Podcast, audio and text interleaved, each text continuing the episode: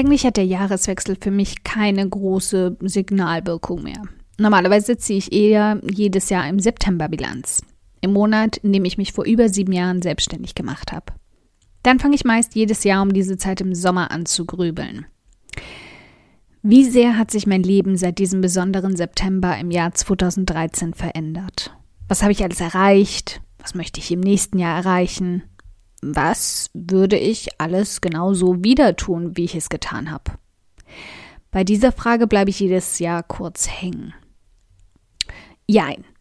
Ich habe vieles instinktiv richtig gemacht, aber ich hätte mir auch vieles erleichtern können, hätte ich jemanden gehabt, der mir manche Dinge vorher schon verraten hätte, die ich mühsam erlernen und erkennen musste. Falls du also gerade an diesem Punkt stehst, an dem Startpunkt in deine Selbstständigkeit oder deinem ersten Jahr darin, dann herzlichen Glückwunsch. Du hast in mir nun jemanden gefunden, der dich kurz an die Hand nimmt und all das mit dir teilt.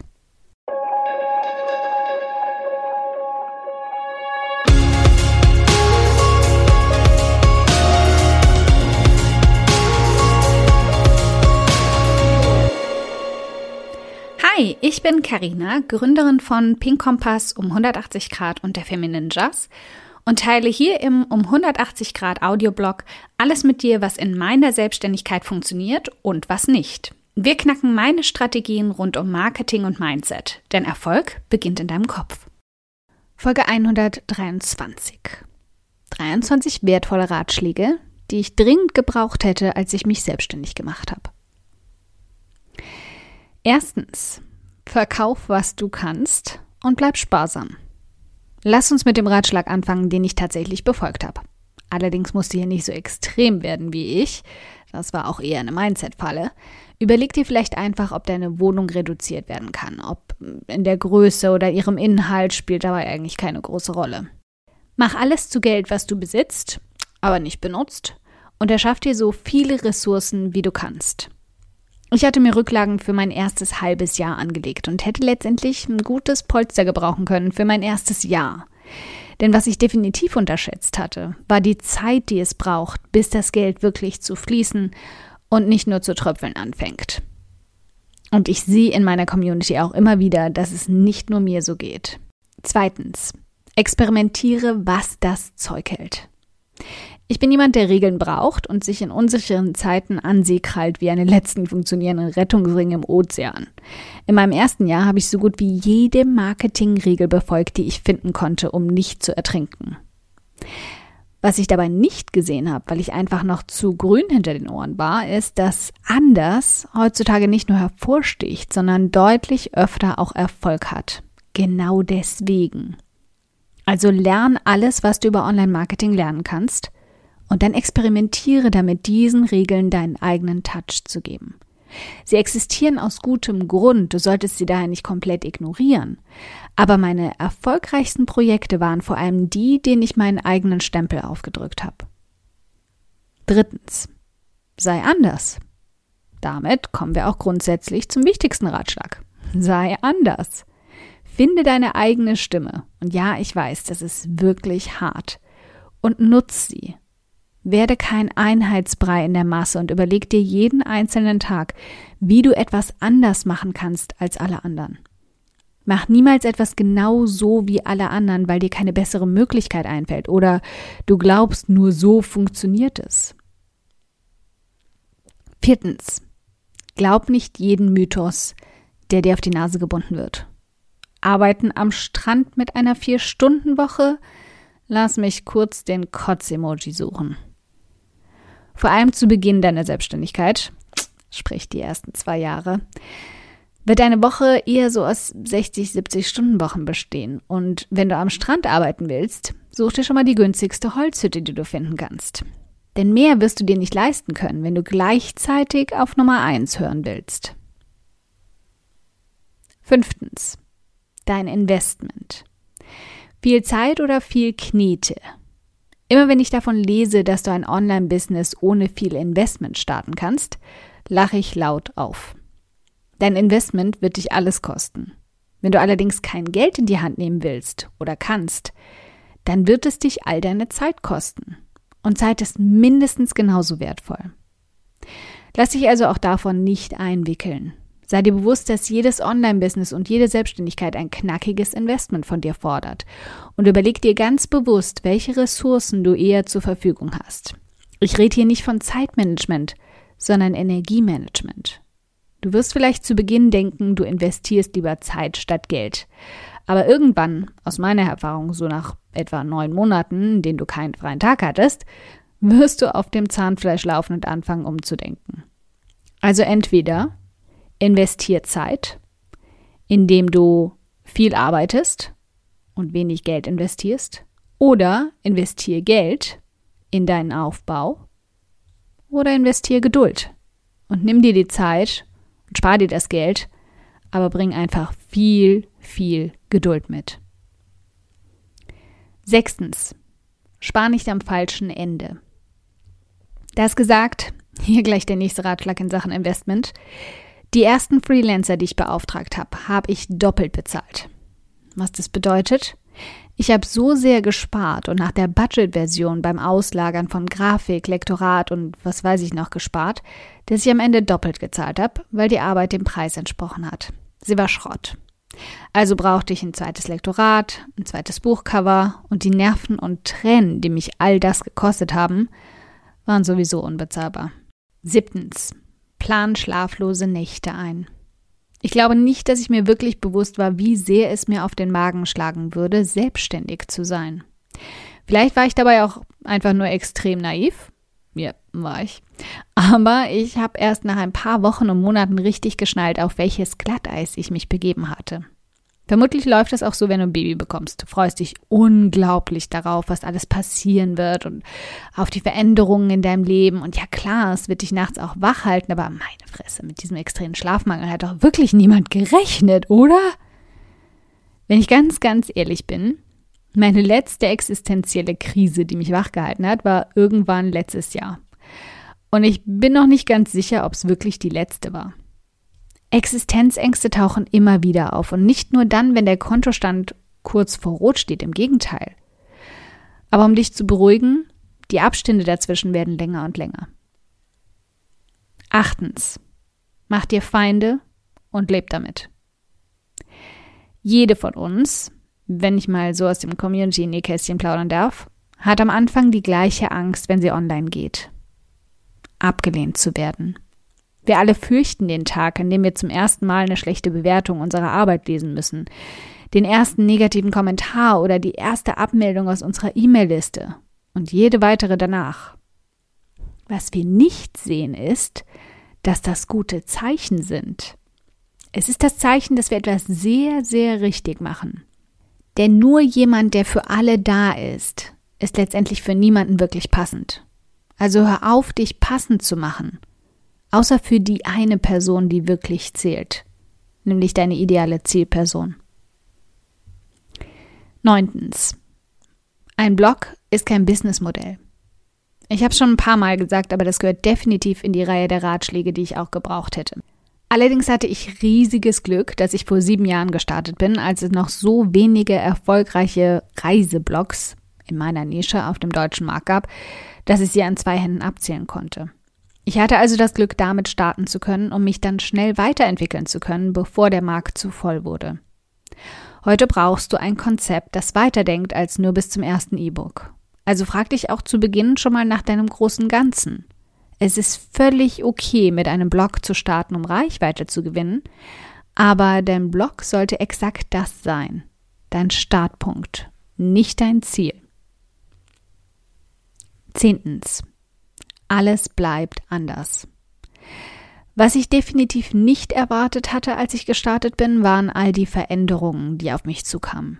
All die Möglichkeiten, die sich ergeben haben und die Türen, die sich geöffnet haben und von denen ich gar nicht wusste, dass sie überhaupt existieren.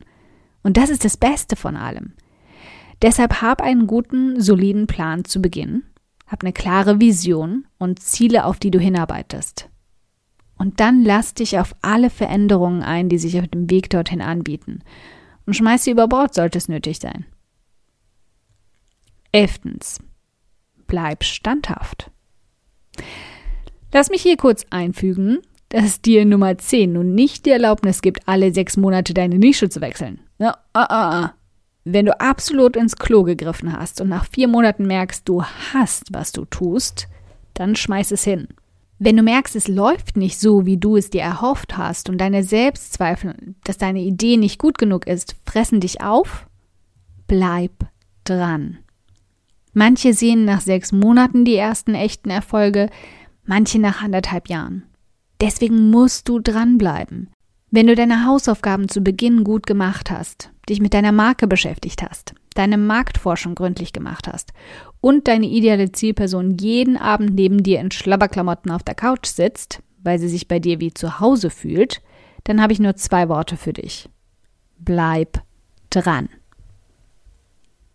Zwölftens. Kurzer Test an dieser Stelle. Macht's dich wirklich glücklich? Denn wenn das, was du in deiner Selbstständigkeit jeden Tag für 10 bis 12 Stunden, sieben Tage die Woche für 6 bis 12 Monate tun willst, nicht abgöttisch liebst und deine Augen zum Glänzen bringt, dann lass es. Fang gar nicht erst an. Nicht, weil dieser Mantra Mist tu, was du liebst, da draußen rumschwirrt, sondern weil du sonst einfach jeden einzelnen Tag abkotzen wirst und irgendwann deinen teuren Laptop an die Wand klatschen willst. Reiner Selbsterhaltungstrieb also. Such dir etwas, was dir wirklich, wirklich, wirklich Spaß macht. Alles andere hältst du sowieso nicht durch. 13. Werde zum Markennazi. OMG, sie hat das böse Wort gesagt. Aber es war einfach der beste Vergleich, der mir einfiel, um die Art von gnadenloser Besessenheit zu beschreiben, die du bei deiner eigenen Marke haben solltest. Deine Marke muss sich überall, an allen Ecken und Enden wiederfinden. Und damit meine ich jetzt nicht nur Farben, Schriften und das Logo, das du dir in WordArt zusammengebastelt hast. Äh, oder war das nur ich? ja. Es geht vor allem darum, immer und überall glasklar durchblicken zu lassen, worum es bei dir geht. Alles, wirklich alles, von der Kurzbeschreibung in deiner Sidebar auf Facebook oder Instagram bis hin zu jedem einzelnen Tweet, Status-Update und Foto, sollte nicht nur zu deinem Thema passen, sondern es kommunizieren. Stell dir bei jedem einzelnen davon vor, jemand sieht genau das als allererstes von dir. Wüsste er oder sie nur davon schon genau, worum es bei dir geht? Wenn nicht, bist du noch nicht besessen genug. 14. Lass deinen heimlichen Nerd raus. Diesen Ratschlag hätte ich wirklich, wirklich gern selbst gehört. Für dich mag es vielleicht die heimliche Disney-Besessenheit oder deine Sucht nach blutrünstigen Thrillern sein, die du vor der Welt versteckst. Was es auch ist, lass es durchblicken. Die Welt ist voller photoshoppolierter Püppchen und perfekten Hausfrauen, Müttern, Arbeitsbienen. Und ich schwöre dir, keine von ihnen ist so allglatt, wie es auf Facebook oder Instagram aussieht. Wenn du also mal selbst in dich reinhörst, welche Frauen sind dir am sympathischsten? Die, die alles selektieren, um einen perfekten Feed zu haben, oder die, die auch mal posten, wenn sie wirklich aussehen wie Woke up like this. Wirklich, Haare im Vogelnest und so. Menschen lieben Menschen, die ein bisschen gaga sind. 15. Weniger lesen, mehr machen.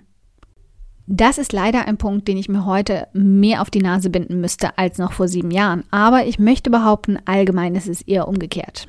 Zu Beginn lesen wir uns dumm und dämlich an Ratschlägen, E-Books, Kursen, Artikeln und kommen aber nie ins Machen, weil wir immer denken, wir wissen noch nicht genug. Du weißt genug. Und wenn nicht, kannst du es auch unterwegs noch lernen. Ist kein Beinbruch. Meine erste Business-Idee mit Pink Compass, einem Reiseblog für Frauen, entstand unter anderem auch aus Mangel an Mitbewerberinnen. Ich fand eine Nische, die auf dem deutschen Markt bis dahin noch fast völlig unbesetzt war. Und auch wenn im gleichen Monat, in dem ich gestartet bin, eine weitere Bloggerin auftauchte, war ich mir sicher, dass der riesige Markt groß genug für uns beide ist. Aber ich dachte zu dieser Zeit, das wäre die einzige Art zu starten. Völliger Käse. Wenn das so wäre, würde heute nur noch jede Hundertste von uns starten. Anderthalb Jahre später starte ich dann mit meiner zweiten Business-Idee um 180 Grad und einem Feld mit deutlichen und teils gut etablierten Mitbewerberinnen. Der Trick dabei? Du musst nicht die Einzige mit der Business-Idee sein. Dein Ziel muss es nur einfach sein, es besser oder anders zu machen als sie. 17. Geh all in. Schon mal Poker gespielt? Dann weißt du, wie viel Adrenalin durch deinen Körper schießt, wenn du gegen Ende einer Runde all in gehst, all dein Geld in die Mitte des Tisches schiebst und wortwörtlich alles auf eine Karte setzt. In der Realität ist es genauso. Die blanke Angst schießt durch deinen Körper, aber das Adrenalin verleiht dir auch unmenschliche Kräfte. Du bist dann nicht nur zu Höchstleistungen fähig, sondern erreichst Ziele, von denen du nie gedacht hättest, dass du sie erreichen kannst. Wenn ich nochmal neu starten würde, würde ich trotz all der Ängste wieder alles ganz genauso machen. Ich würde sobald ich kann meinen Job kündigen und mich zu 100% auf meine Selbstständigkeit konzentrieren. Du musst das nicht tun. Aber wenn du eine Möglichkeit dafür siehst, tu es. 18. Sei in bester Gesellschaft. Ich hasse Netzwerken. Das ist definitiv kein Geheimnis hier. Aber selbst ich bin in meinem ersten Jahr, sogar in meinen ersten drei Monaten, auf mehr Konferenzen gegangen, als ich in den gesamten letzten drei Jahren zusammen war. Na, ich würde sogar sagen, die letzten fünf. Egal was dir hilft, gleichgesinnte und erfahrene Köpfe zu finden, die dir den Rücken stärken und dich mit ihren Tipps und Ratschlägen vor Fehlern zu bewahren, nutze es. 19. Mach dein Hobby zum Beruf. Das klingt jetzt nochmal kurz wie Nummer 12, aber hier hacken wir eher nochmal in dein Unternehmer-Mindset. Wenn du beim Start darüber jammerst, wie wenig Zeit dir bleibt für deine Hobbys und Freunde, dann, meine Liebe, hast du was falsch gemacht. Ich konnte es zu Beginn morgens nicht erwarten, einen Laptop zu rennen und loszulegen. Und ungelogen, das geht mir bis heute so. Ich trage manchmal morgens immer noch den Pyjama beim Schreiben, weil ich keine Geduld dafür habe, den Umweg übers Badezimmer zu machen. Finde einen Weg, das, was du am meisten liebst, zu Geld zu machen. Eine Businessidee daraus zu entwickeln und such dir Freunde, denen es auch so geht. Das bedeutet nicht, dass du all deine Freunde rauskicken sollst. Aber es hilft enorm, wenn du deinen Freundeskreis um solche Verrückte erweiterst, denen es mit ihrem Online-Business genauso geht wie dir. 20. Sei keine Egoistin. Manchmal macht es mich richtig traurig zu sehen, wie viele Menschen ihr Online-Business einzig und allein aus dem Grund starten, weil sie damit Geld verdienen und ihr Leben verbessern wollen. Hey, versteh mich nicht falsch. Das ist genau der Grundsatz, aus dem ich mein Business herausgestartet habe. Aber hier kommt die 180-Grad-Wende darin. Ich habe es auch gestartet, um dein Leben zu verbessern. Ja klar, ich wollte Geld verdienen, aber eine meiner inneren Motivationen dahinter war auch, das Leben anderer Frauen zu verbessern. Wenn du also ein Online-Business startest, mit dem du nicht nur dein Leben verbesserst, sondern auch das anderer Menschen und das wirklich glaubst und fühlst und nicht nur so tust, als ob, dann hast du wirklich den Jackpot geknackt. 21. Du kannst jammern oder lernen, aber es geht nicht beides. Eine Garantie kann ich dir so sicher wie die Steuern und den Tod jetzt schon geben. Du wirst scheitern. Und was besonders ätzend daran ist? Mehr als einmal.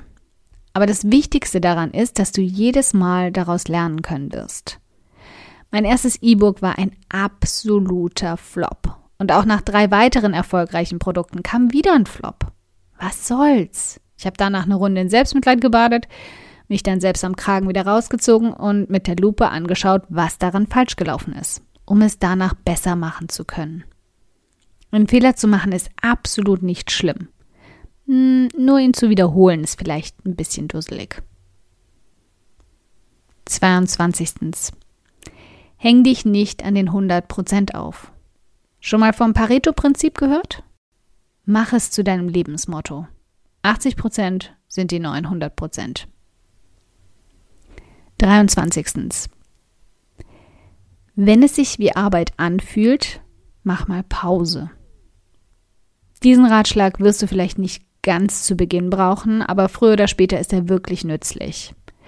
Lass uns zum Abschluss also nochmal kurz an Nummer 19 anknüpfen. Wenn du nach Monaten dann doch mal an den Punkt ankommst, an dem sich das alles plötzlich einfach nur noch anstrengend anfühlt, du lieber die Decke über den Kopf ziehen willst, statt an den Laptop zu rennen, dann wird es dringend Zeit, kurz Luft zu holen. In 99 Prozent der Fälle, in denen ich alles hinschmeißen wollte, war ich einfach nur müde. K.O. von den 70-Stunden-Wochen und den Nächten, in denen ich direkt vom Laptop ins Bett gefallen bin, nur um am nächsten Morgen von dort aus im Liegen weiterzuarbeiten. Ja, ich klinge wie ein Workaholic und Überraschung, der war ich auch, als ich in die Selbstständigkeit gestartet habe.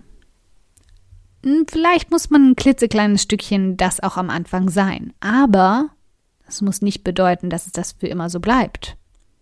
Du solltest zwischendurch definitiv auch mal Luft holen. Denn da merkst du schnell, es sind nicht wirklich die Selbstzweifel, die Aufgabenliste oder der scheinbar fehlende Erfolg, die dir den Tag gerade zur Hölle machen. Es ist einfach nur Energiemangel. Also geh mal raus in die Natur, kauf dir ein Eis oder eine Schoki, schau dir abends einen schönen Film an, telefonier mit deinen besten Freunden, mach all das, was du dir seit Wochen absparst und atme mal durch. Das gilt übrigens nicht nur für das erste Jahr, sondern auch für alle folgenden 15 oder 20 Jahre. Denn wenn du nicht auf dich aufpasst, tut es niemand. Okay, wenn du dir jetzt denkst, meine Güte, Karina, für diesen Audioblog möchte ich dich gern abknutschen. Der ist ja einfach augenöffnend. Dann spar dir einfach das Abknutschen, Sicherheitsabstand und so, und schenk mir stattdessen lieber eine iTunes-Rezension. Darüber freue ich mich so sehr wie über 35 Grad und Sonne. Aber eine Handvoll Sterne von dir zaubern mir dann sogar ein fettes Strahlen auf mein Gesicht statt Krähenfüße von zu viel Sonne. Wie du das machst? Ganz einfach. Ein oder zwei Sätze helfen schon dabei, dass ich noch mehr Frauen erreiche und auch ihre Gedankenknoten zum Platzen bringen kann. Klick dazu auf Bewertungen und Rezensionen, danach auf eine Rezension schreiben und lass mich wissen, wie du meinen Audioblog findest. Ganz lieben Dank im Voraus.